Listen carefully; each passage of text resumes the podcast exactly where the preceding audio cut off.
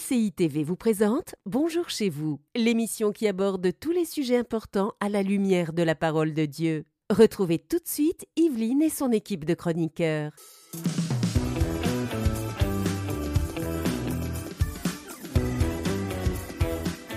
Bonjour à tous et bienvenue dans Bonjour chez vous. C'est une joie pour nous de vous retrouver pour une nouvelle semaine d'émission.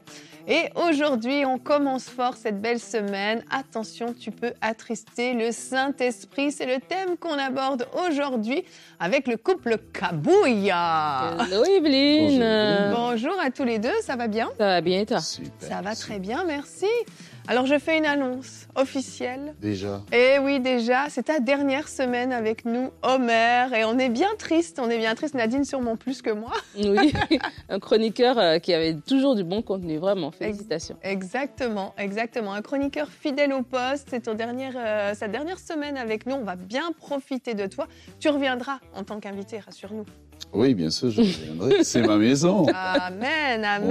Yes. Tu quittes Bonjour chez vous, mais tu ne quittes pas EMCI, tu Non, es toujours avec ma famille. nous. Oh, c'est beau. Ma famille. C'est beau. J'aime ça, j'aime ça. Une nouvelle saison qui s'ouvre devant toi, Homer, et vraiment on te bénit dans cette nouvelle saison où tu vas être bien occupé à de merveilleuses choses.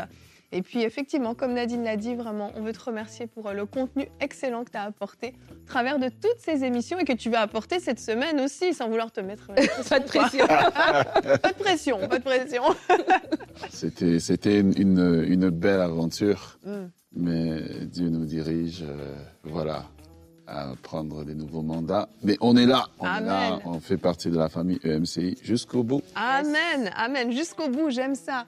Et Nadine, aujourd'hui, tu seras notre coach. Tu, de quoi tu vas nous parler? Aujourd'hui, on va parler des plaintes, une vie sans plainte. Quelques clés, On parle Oh. pas des plaintes euh, en bas pas des plaintes électriques.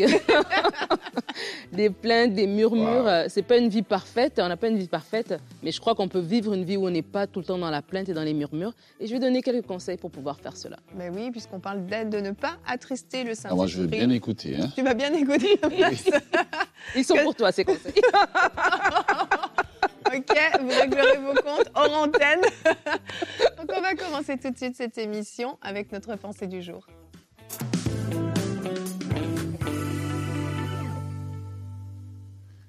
Alors, j'aimerais vous dire aujourd'hui que le Saint-Esprit a des émotions, aussi étonnant que cela soit. Le Saint-Esprit euh, n'est pas juste, n'est pas un, un vent, bien que parfois la Bible va le représenter comme un vent, mais le Saint-Esprit a des émotions. Et dans Éphésiens 4, le verset 30, l'apôtre Paul dit, n'attristez pas le Saint-Esprit par lequel vous avez été scellés pour le jour de la rédemption. Alors lorsqu'on lit, euh, on lit ce texte, on se demande mais que veut dire attrister le Saint-Esprit?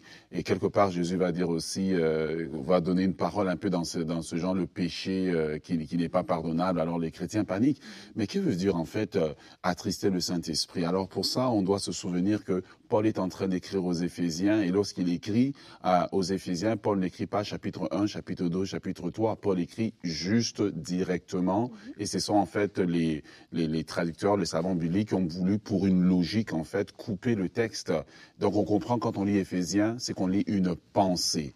Et dans cette pensée, lorsqu'on lit au chapitre 4, en fait, une grande partie du chapitre 4 explique c'est quoi attrister le Saint-Esprit. Le Saint-Esprit a des émotions, il est avec nous, mais il y a des moments où il est très heureux de nous voir fonctionner, mais il y a des moments où nous l'attristons par notre comportement. Et donc, la première des choses dans Éphésiens chapitre 4, lorsqu'on va prendre à partir euh, du, du, verset 25, l'apôtre Paul dit, comment est-ce que nous pouvons attrister le Saint-Esprit? Il dit renoncer au mensonge. Quand un chrétien ment constamment, eh bien, ça attriste le Saint-Esprit. À un moment donné, le Saint-Esprit euh, nous, nous donne cette tristesse-là pour dire, hey, je suis triste, je suis triste. Puis à un moment, quand on ne réagit pas, on ne veut pas corriger sa course, le Saint-Esprit se tait tout simplement.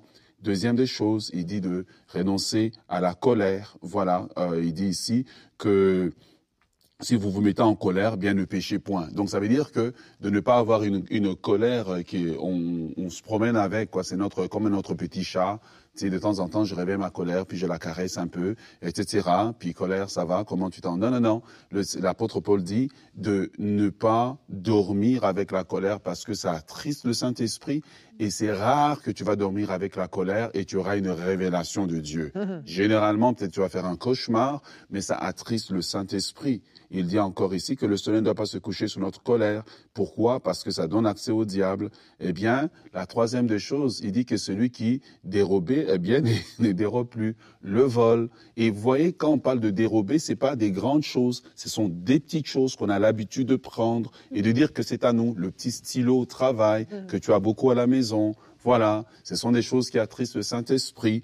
Et vous voyez que attrister le Saint-Esprit, c'est pas vraiment un, mystère en fait. Il est dit ici euh, dans le texte. Voilà, voilà. Il dit que celui qui ne travaillait pas, il trouve du travail. euh, trouve du travail. Pourquoi? Parce qu'il dérobe en fait. Il veut pas travailler. La fainéantise parce que je veux pas, je veux pas travailler. Ensuite, il parle ben, des paroles de notre bouche. Vous voyez? Que de notre bouche ne sortent pas des mauvaises paroles. Quelles sont les mauvaises paroles? C'est les mauvaises plaisanteries, les, les, les, les- les critiques très aiguës des autres, les, les murmures très aigus des autres qui ne devraient pas sortir de notre bouche. Et l'apôtre Paul conclura au verset 31, il dira, ben, il conclut en fait, parce qu'il y a tellement de choses qui peuvent attrister le Saint-Esprit, qui dit que toute, que toute amertume, toute animosité, toute colère et toute clameur, ça veut dire des cris et toute calomnie et toute espèce de méchanceté disparaissent du milieu de vous. Amen. Et ce que j'aime, c'est qu'il dit n'attristez pas au pluriel. Il ne dit pas n'attriste pas, il dit n'attristez pas. Ensuite, il dit disparaissent au milieu de vous. Pourquoi? Parce qu'il ne parle pas seulement à un individu, mais il parle aussi à une église. Il y a des églises qui attristent le Saint-Esprit parce qu'on tolère certains comportements qu'on ne devrait pas tolérer. On devrait enseigner aux gens, ces choses font que même la gloire de Dieu au milieu de l'assemblée disparaît. Mais on tolère les gens parce qu'ils ont un don, parce qu'ils ont un talent. On les laisse continuer à servir alors que cela éteint et attriste le Saint-Esprit. Amen. Merci, euh, Homer. C'est important ce que tu viens de faire parce que euh, c'est vrai qu'il y a un verset qui parle de ne pas attrister le Saint-Esprit, puis ça peut juste nous laisser. Oh, Qu'est-ce que c'est attrister le Saint-Esprit? Et le fait de pouvoir mettre des mots clairement sur des choses, des actions qu'on pose qui vont avoir pour effet d'attrister le Saint-Esprit, ben, apaise un petit peu le truc, puis de se dire, OK, ben, en fait, euh, c'est quelque chose que je fais pas inconsciemment, que je fais pas par accident. C'est quelque chose que je fais pratiquement volontairement, une action que je pose, une démarche que je vais faire, des mots qui vont sortir de ma bouche. Donc en fait, attrister le Saint-Esprit, c'est quasiment volontaire, j'ai envie de dire.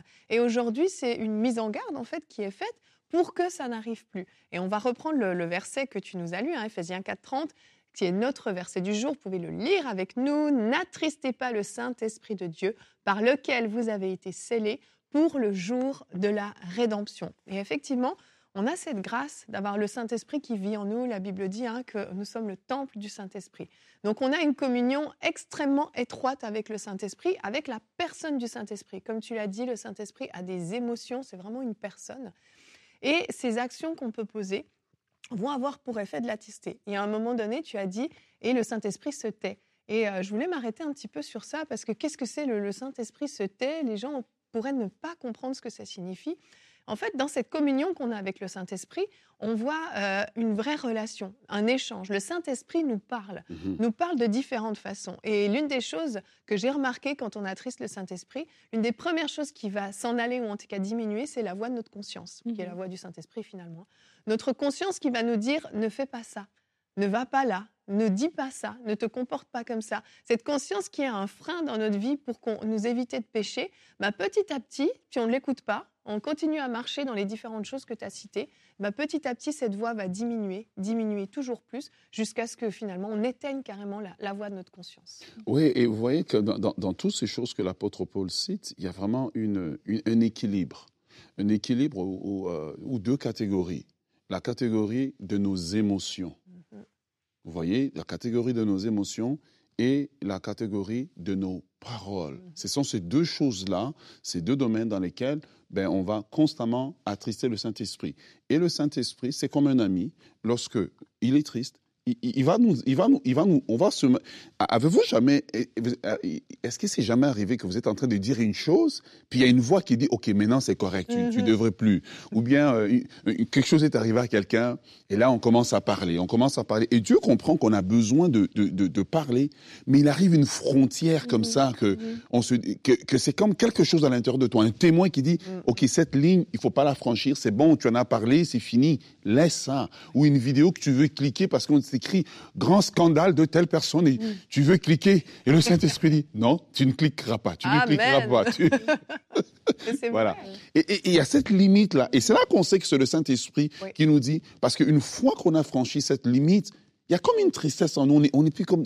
Ah. Mm. On se sent mal. Exactement. Mm, et je crois que c'est ça que Dieu nous appelle à veiller sur nos émotions, à veiller sur nos paroles. Pourquoi? Parce que la communion avec le Saint-Esprit doit demeurer, parce que c'est au travers de cette communion, justement, qu'on devient fort comme chrétien et qu'on garde, justement, la perspective de l'éternité, parce qu'il dit que nous avons été scellés pour le salut, mmh. pour l'avenir et pour garder un bon, une bonne communication, la voix de Dieu en nous, nous avons besoin de ne pas nous laisser aller à toutes sortes d'émotions, etc., mais plutôt veiller parce que le Saint-Esprit, c'est notre ami. Mhm. J'ai beaucoup aimé ta pensée et surtout dans le sens où lorsqu'on dit n'attristez pas le Saint-Esprit, on peut penser que ah, si j'attriste le Saint-Esprit, si je prie pas à 5 heures du matin, mhm. si je lis pas ma Bible, voilà, euh, toute, euh, toute ma Bible au complet chaque année, etc. Et on voit en fait que non, c'est dans des comportements euh, de tous les jours. C'est des choses qui sont accessibles en fait. C'est pas attrister, on n'attriste pas le Saint-Esprit parce qu'on n'a pas des, vies de prière euh, très longues. On attriste le Saint-Esprit dans nos comportements et dans nos paroles. Et je crois que euh, comme un ami, tu as, fait le parallèle avec un ami. Un ami, je peux être, je suis ami avec toi, Evelyne, et si je fais quelque chose qui te triste, tu seras toujours mon ami, mais peut-être la relation ne sera plus la même parce qu'il y aura eu ce froid-là qui sera là. Et si je t'attriste à répétition et tu me dis non Nadine ça je n'aime pas ça m'attriste et je continue, toi-même tu vas te, te, te, te prendre mes distances. Voilà, tu vas prendre tes distances. Il y a des choses que tu pourras plus me dire en fait. Pas parce que de l'information tu ne l'as pas, mais c'est juste que tu peux plus me la communiquer parce que le lien de confiance en fait il est brisé. Et je crois que si on, on, fait ce parallèle-là, mm-hmm. peut-être ça va être plus facile pour nous de, de, de réaliser que oui, lorsque j'insiste dans ce mensonge, lorsque j'insiste dans cette calomnie, lorsque j'insiste dans ces comportements, dans ces plaintes, dans ces murmures, dans cette colère, je suis en train d'attrister le Seigneur. Mais ce qui est beau, c'est que le Saint-Esprit, c'est aussi euh, le paraclétos, c'est aussi celui qui nous aide aussi. Donc ça veut dire que lorsque j'ai ces émotions que j'arrive pas à m'en défaire, j'ai cette tristesse ou cette colère pardon que j'arrive pas à m'en défaire, j'ai cette amertume que j'arrive pas à m'en défaire. Oui, je sais que c'est triste de cet esprit quand je parle mal, mais c'est comme je sais pas faire autrement, je dois parler. Ben Seigneur, viens me guérir. Et c'est là qu'il est en train de dire que tout ça qu'on ne retrouve pas ces choses au milieu de vous. Donc ça veut dire si c'est là, c'est que je l'ai vu, je sais que c'est là, je ne peux pas m'en débarrasser par moi-même. Et Seigneur, viens m'aider. Viens m'aider par rapport à ça. Il y a des gens, le mensonge, euh, pour eux, c'est comme quelque chose qu'ils n'arrivent pas à s'en défaire, tu vois un peu. Et c'est comme quelque part aussi, des fois dans la vie chrétienne, on a un peu hiérarchisé les, euh, les péchés. Et donc, quand on parle attrister le Saint-Esprit, on parle d'adultère, euh, impudicité, etc. Mais on est des menteurs professionnels de, de longue carrière et, et on n'arrive pas à s'en défaire. Et c'est de dire, de réaliser que c'est grave. Et Saint-Esprit, c'est vrai, j'apporte ça devant toi, tu vas m'aider et je vais mettre en place des choses, des, des, des gens, des garde-fous, etc. pour vraiment me débarrasser de ça parce que je perds de la communion avec le Seigneur. Et il y a des grâces, il y a des, il y a des choses que je ne vis pas pas parce que j'ai fait un grand péché, entre guillemets, vous comprenez ce que je veux dire, mais parce que voilà, j'ai toléré ces choses-là, telles que le mensonge, la médisance, etc. Mais en fait, oui. Et encore une fois, on l'emmène au niveau privé. Mais si on me remet le texte dans son contexte, mhm. il s'agit du niveau d'une communauté qui vit ensemble. Mhm. Et parfois, on pense que ben, la gloire de Dieu ou euh, l'onction baisse dans, dans, dans, dans, une assemblée, dans une communauté des frères et sœurs, parce que le diable a attaqué. Mais quand on lit ce texte, on se rend compte c'est parce que il y a des choses que l'on tolère, il y a des choses que l'on accepte, mhm. qu'on devrait pas, qu'on devrait en fait corriger dans la douceur, mhm. mais dire non, non, non, ici on peut pas tolérer. Tu sais, euh, je, je, donne un exemple. Lorsque tu, tu permets que quelqu'un monte devant, il est en train de prêcher, puis il vilipende deux, trois ministères comme ça, ben ça attriste le Saint-Esprit. Mhm. La prédication continue, mais le Saint-Esprit dit, ce sont mes serviteurs. Ça, ça ne devrait pas être toléré. L'apôtre Paul ne parle pas seulement à l'individu, il parle à un groupe d'individus, à une, une, communauté des gens qui vivent ensemble. Il dit, si vous voulez garder une, une communion forte avec le Saint-Esprit, une présence de Dieu forte, c'est pas plus de prière que vous avez besoin, c'est certains comportements, c'est certaines paroles qui devraient disparaître du milieu de vous pour garder justement une bonne communion avec le Saint-Esprit. Oui, vraiment. Et avant de passer à ta rubrique, euh, Nadine, je veux juste euh, parler à quelqu'un qui peut-être s'est reconnu dans tout ce qu'on a partagé. Et vous, effectivement, vous avez éteint la voix de votre conscience. Le Saint-Esprit, vous n'avez plus de communion avec lui, vous l'avez tellement attristé à répétition. Et euh, pour reprendre l'exemple que tu as donné, Nadine, ben, si tu m'as attristé et que tu sincèrement viens me demander pardon, que sincèrement tu, veux rétablir une relation avec toi, ben bien, avec moi, ben bien sûr qu'on va la rétablir. Mhm. Et avec le Saint-Esprit, c'est la même chose. J'aimerais vous encourager à faire cette démarche. Dès aujourd'hui, là, vous vous sentez repris. Eh bien, demandez simplement pardon au Saint-Esprit de l'avoir attristé. Prenez une vraie décision. Repentez-vous sincèrement de ces différentes choses que Homer, Nadine ont citées, ces différentes choses dans lesquelles vous vous êtes reconnus. Et demandez au Saint-Esprit de rétablir cette relation avec vous. Et vous allez à nouveau entendre petit à petit la voix de votre conscience qui va se réveiller. Et ça va être à vous de vous freiner, à vous lorsque vous sentez qu'avant de dire cette parole, il faut vous taire, avant de cliquer sur cette vidéo, il faut vous taire, que vous puissiez prendre la décision vraiment de vous repentir et de rebâtir cette relation forte avec le Saint-Esprit. Et l'une des choses qui attriste le Saint-Esprit, Nadine, on en a parlé un tout petit peu au début, la plainte, les murmures, c'est des choses que le Saint-Esprit n'aime pas et on le voit beaucoup dans la parole de Dieu. Donc on va enchaîner avec toi pour notre rubrique Conseil du coach.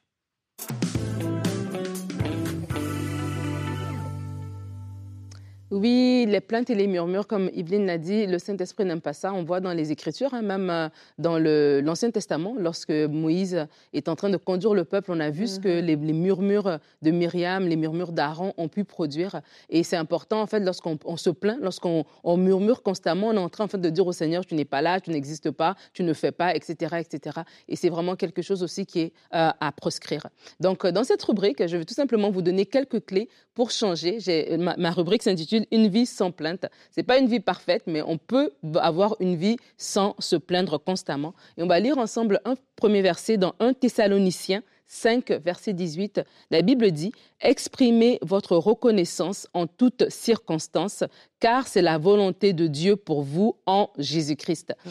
Donc, ce verset nous dit d'exprimer notre reconnaissance en toutes circonstances. Donc, ce verset est en train de nous, nous encourager à ne pas nous plaindre, à ne pas murmurer, que c'est ça la volonté de Dieu pour nous. Et donc, le premier point que j'aimerais vous inviter à, à à relever, à méditer, c'est celui d'identifier sa tendance. Ça, c'est quelque chose, en fait, j'ai voulu le dire. Pourquoi? Parce que on, c'est déjà des fois, depuis le jeune âge, hein, qu'on, peut savoir si on est quelqu'un euh, de plaintif ou pas. Et même en tant que parent, c'est d'apprendre à nos enfants, dès qu'ils sont tous tout petits, si on remarque, en fait, une tendance à se plaindre. Il y a des enfants, ils ont tout devant eux, mais c'est comme la chose qui n'est pas là. C'est ça qu'ils remarquent et c'est de ça qu'ils vont parler encore et encore et encore. Et donc, à ce moment-là, c'est important déjà d'intervenir dans cette façon d'être dès le jeune âge, parce qu'on apprend, la Bible nous dit d'enseigner l'enfant dans la voie qu'il doit suivre. Donc ça s'apprend et dès, le jeune âge, on peut le faire à notre enfant. Mais après, pour nous, en tant qu'adultes, parce que cette rubrique s'adresse à vous, il vous faut réaliser en fait ce que vous, euh, ce que, comment vous, vous, vous, agissez en fait. Et en fait, quand vous, quand vous réalisez cela, ça vous permet de savoir que vous allez peut-être pas arrêter de vous plaindre quand les situations vont changer, mais vous allez arrêter de vous plaindre quand votre, votre perception à vous va changer. Je répète cette phrase. les situations ne vont pas changer mais vous, vous devez changer en fait. Et des fois, la personne qui se plaint constamment pense que c'est parce qu'il y a une situation. C'est quand j'aurai ma, maison que je vais arrêter de me plaindre. C'est quand j'aurai mon mari, quand j'aurai ma femme, quand j'aurai cet argent, quand j'aurai ceci, quand j'aurai cela. Mais parce que c'est une tendance que vous avez en vous, même quand vous aurez ces choses-là, ça va continuer en fait. Parce que cette euh, situation réglée va ouvrir une autre qui va vous donner l'occasion de vous plaindre dans autre chose. Donc c'est pour ça que c'est important que cette rubrique, elle vienne vous trouver ben, où vous êtes en date d'aujourd'hui. Vous pouvez décider de vivre une vie sans sans plainte et sans murmure. Et ça m'amène à mon deuxième point. Comment le faire à ce moment-là? C'est d'exercer notre œil à la reconnaissance. L'apôtre Paul, pour moi, est un exemple clé d'une personne qui a su vivre cette vie sans plainte. Parce que les défis, il, en avait. Il en avait des défis à gauche et à droite. Et Paul va nous dire dans Philippiens, je vais vous lire ce verset, Philippiens 4, les versets 10 à 14. J'ai éprouvé une grande joie dans le Seigneur de ce que vous avez enfin pu renouveler l'expression de votre intérêt pour moi. Vous y pensiez bien, mais l'occasion vous manquait. Ce n'est pas à cause de mes besoins que je dis cela, car j'ai appris à être satisfait de ma situation. Je sais vivre dans la pauvreté et je sais vivre dans l'abondance. Partout et en toutes circonstances, j'ai appris à être rassasié et à avoir faim, à être dans l'abondance et être dans le besoin. Je peux tout par celui qui me fortifie. Cependant, vous avez bien fait de faire part à ma détresse. Et euh, dans ce verset, on voit, on connaît cette histoire hein, de l'apôtre Paul lorsqu'il est en prison et euh, il va écrire cette lettre aux Philippiens. Et dans ce verset, on voit, dans ce passage, pardon, on voit le cœur de l'apôtre Paul en fait, d'une personne qui a exercé son œil à la reconnaissance. Il est dans la prison. Moi, j'ai vu un reportage récemment, puis on montrait une prison qui ressemblait un petit peu au type de conditions dans lesquelles Paul pouvait être. Et il y avait, c'était froid, c'était désagréable, c'était déjà une prison, c'est désagréable. Mais imaginez les circonstances à ce mm-hmm. moment-là et regardez ce qu'il est en train d'écrire. C'est comme il y a une contradiction entre sa réalité et ce qu'il est en train d'écrire. Pourquoi? Parce que Paul avait un œil qui était exercé à la reconnaissance. Il reconnaissait que, tu sais quoi, malgré dans mes, manques, ben voilà, il y a les chrétiens de Philippe, ils m'ont assisté. Voici, même dans l'abondance, je sais être garder ma joie. Dans la paix, je sais garder, dans, dans le manque, je sais garder ma joie. Et c'est ça, en fait, que je veux nous inviter à avoir comme attitude en tant qu'enfant de Dieu. Cette maturité qui nous amène à exercer notre œil, à reconnaître la main de Dieu, à être reconnaissant. Pas que je suis reconnaissant de mon malheur, mais dans mon malheur, dans la situation difficile, dans mon manque d'emploi, je reconnais quand même Dieu m'a donné le souffle de vie. J'ai un toit sur la tête, j'ai des amis, j'ai des gens à qui parler, j'ai le salut. Donc quand on, on exerce notre œil à la reconnaissance, tout de suite, la reconnaissance va venir voler les murmures dans notre bouche. Lorsque la plainte voudra sortir, la reconnaissance, c'est comme une espèce de filtre qui va venir bloquer cette plainte-là, va bloquer ce murmure-là, et va nous amener à reconnaître la main de Dieu, à rechercher sa main, à parler de ses bienfaits, à avoir un langage de, de gratitude. Et c'est comme une espèce de boule de neige, en fait. Et ça, c'est très important. Il y a beaucoup de personnes qui sont dans la plainte et dans les murmures parce que leur situation est difficile. Et c'est vrai, peut-être votre réalité est compliquée, mais c'est à vous, en fait, c'est votre perception des choses qui doit changer. Et Paul est un exemple par rapport à cela. Donc, je vous invite à exercer votre œil à la reconnaissance. Et un petit défi que je peux vous donner, parce que tout à l'heure, on a dit, on doit quand même s'exprimer si ça va pas. Donc, si vous faites une plainte, vous devez faire deux paroles de gratitude. deux pour un. Alors, vous vous plaignez de quelque chose, d'accord, vous, vous êtes plein, mais en ce moment-là, dans cette situation, trouvez aussi quelque chose de bon à dire. Mmh. Et à force de le faire, vous allez voir, ça va devenir très facile pour vous. Mmh. Ça m'amène à mon troisième point, de parler le bon langage. La Bible dit, lorsque euh, il y avait, euh, Jésus avait une foule devant lui, etc., euh, à un moment donné, la foule ne peut pas rentrer, ils, ont faim. Jésus va les faire asseoir et alors qu'il y a les, quelques pains et les quelques poissons, il va rendre grâce. Et le moment qu'il va rendre grâce, il y aura la multiplication des pains, il y aura ce miracle-là. Et vraiment, l'action de grâce, c'est tellement important. Et c'est important de parler le bon langage. On parle d'une vie sans plainte. Je vous invite vraiment à avoir cette conscience de comment est-ce que vous parlez dans votre quotidien, qu'est-ce que vous dites? Et peut-être, oui, vous pouvez vous plaindre, on peut murmurer sur quelque chose, on l'a dit une fois, mais si ça fait trois jours que vous en parlez comme si l'événement s'est passé hier, vous devez vous dire, tiens, mon langage, là, il faut vraiment que j'arrive à le nettoyer, que j'arrive vraiment que le Saint-Esprit vienne m'aider dans, cet élément-là. Et en fait, même notre langage aussi pollue notre atmosphère. Donc, si on est constamment dans la plainte, on va parler, mais c'est comme si les choses vont aller de mal en pis. Parce que nous-mêmes aussi, on est en train tout le temps de parler ça, de parler ça, et nos oreilles entendent ça, et ça nous maintient comme ça dans un cycle constant de négativité. Mais si on, a fait l'exercice d'une plainte pour euh, deux actions de grâce, OK, je me plains, Seigneur, en ce moment, je n'ai pas les moyens financiers pour subvenir à mes, besoins. Ah, mais, je me rappelle comment Dieu a intervenu dans ma vie la saison passée. Ah, je me rappelle que quand même, euh, voilà, j'ai un toit sur la tête. Je me rappelle quand même que, bon, voilà, mon, locataire ou mon propriétaire m'a donné une extension sur mon loyer. Ça a l'air de rien, mais c'est des paroles comme ça qui sont en train de, me me, me consoler ou m'encourager à croire à ce que Dieu est en train de faire, à croire à ce que Dieu peut faire. Le, le, le, Jérémie va dire, oui, je, le soir arrivent les plaintes, le, matin l'allégresse. Lorsque je pense à mes problèmes, etc., l'absinthe au poison, voilà, mon âme est abattue, mais ce que je choisis, c'est de penser justement aux bontés de Dieu, de penser qu'elle se renouvelle chaque matin, de, penser que grande est sa fidélité. Et donc, plus que vous allez parler de ces choses-là, c'est vrai qu'on peut vivre des situations compliquées et on peut se plaindre, et c'est normal, on doit sortir ce qui est en dedans. Mais en plus qu'une fois qu'on a verbalisé ça, la chose qui doit prendre le dessus, ce sont des paroles d'action de grâce, de garder nos yeux fixés sur Dieu, et c'est ça qui nous permet d'avancer. Ça m'amène à ce moment-là à mon euh, quatrième point, le test, j'ai envie de dire, des défis et des déceptions.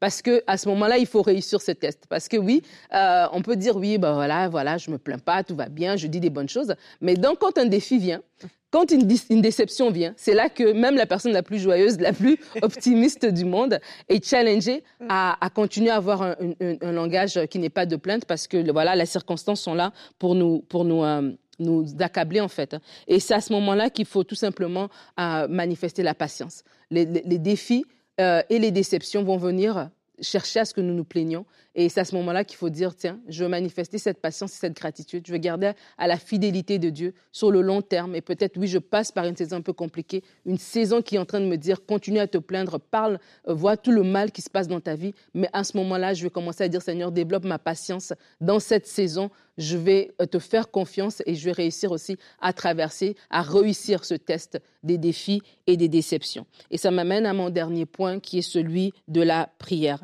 Le psalmiste va dire, sonde-moi, ô Dieu, regarde mon cœur. Si je suis sur une mauvaise voie, voilà, ramène-moi sur la voie de l'éternité. Je crois que c'est un exercice que chaque personne doit faire. Seigneur, viens viens me rencontrer en fait. Et vous vous connaissez, il y a des gens qui se plaignent facilement. C'est comme un tout pour rien, un truc un feu rouge trop long sur la route, ça, ça abîme toute la journée parce que ça, c'est pour ça que je suis arrivée en retard et nanana, nanana. Et c'est comme, c'est comme ça qui, ça les nourrit un petit peu, c'est d'être dans cette attitude de plainte là. Il y a d'autres personnes qui ne se plaignent pas dans des moments où ils devraient se plaindre parce qu'ils accumulent trop à l'intérieur de peu importe.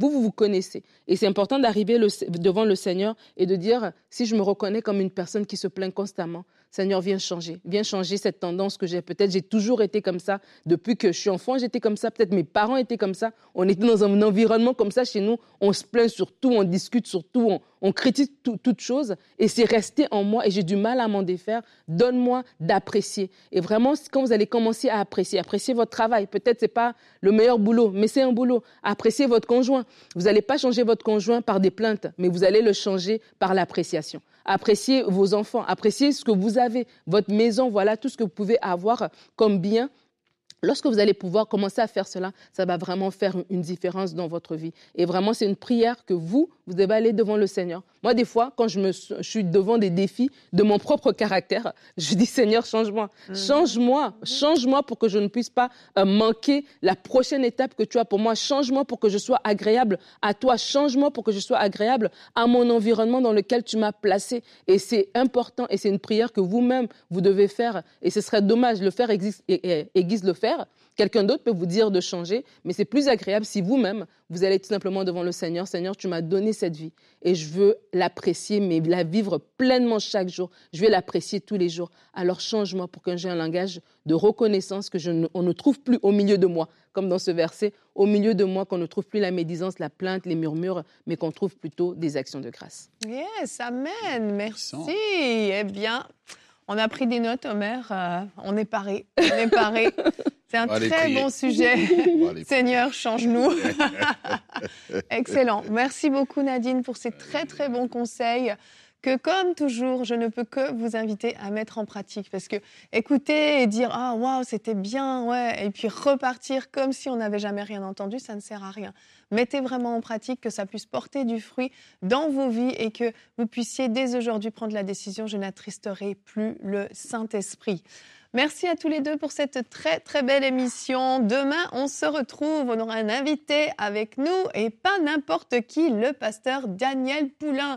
Poulain, ça vous dit quelque chose? Frank Poulain serait-ce son fils? Ah, mystère, mystère. Demain, comment puis-je expérimenter un miracle dans ma vie? Et le pasteur Daniel euh, fera une rubrique Conseil du coach, 5 éléments qui provoquent un miracle. Vous avez besoin d'un miracle, vous êtes en attente d'un miracle. Je crois que l'émission de demain va vous bénir. Alors à demain et bonjour chez vous. Cette émission a pu être réalisée grâce au précieux soutien des nombreux auditeurs de MCI TV. Retrouvez toutes les émissions de Bonjour chez vous sur emcitv.com.